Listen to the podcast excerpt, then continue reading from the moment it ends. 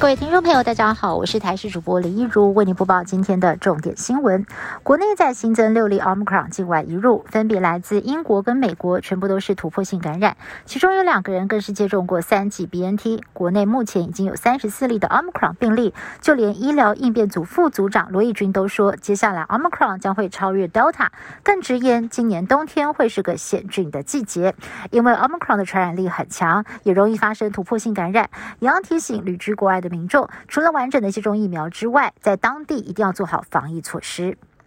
空手道台湾代表队出征哈萨克。结果，选手们在二十四号回国之后，目前累计已经有十二人确诊，其中十个人有发烧、全身倦怠等轻症，两个人没有症状，CT 值落在十一到三十四之间。指挥中心推算潜伏期，认为机上染疫的几率低，较可能是在比赛期间感染。目前也正在追踪患者的基因定序，预计最快在明天下午就会出炉。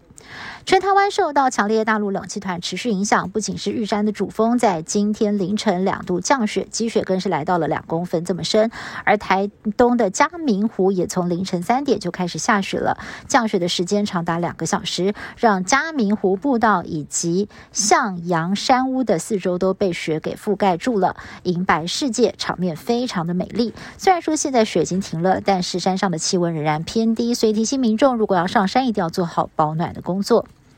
台海的情势相当紧绷，但是我国陆军向美方采购反制共军的次针防空飞弹，却疑似出现了延宕的情况。立委披露，我方五年前就已经付款了，但是到现在一套都没有拿到。国防部长邱国正今天在立法院回应，没有了解到军备采购有延迟的状况，强调目前战备足够，国防部都有在掌握当中。但是军事专家分析，交货期程延宕不正常，可能是跟美方不信任台湾，担心泄露机密有关。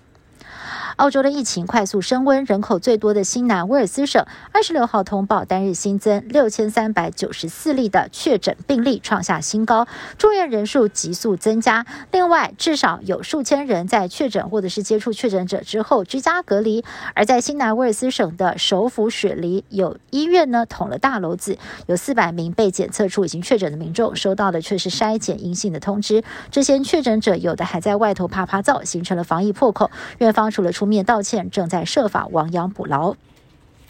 根据中国大陆官方今天公布的最新数据显示，中国在二十六号的本土病例又来到了一百六十二例，一连两天创下了今年新高。当中疫情热点西安也是连两天单日确诊病例达到一百五十例，而且这些确诊者的足迹包含了市场等人潮密集区，显示疫情可能会持续延烧。西安市府为了防堵疫情扩大，二十六号晚间六点钟开始进行全市大消毒。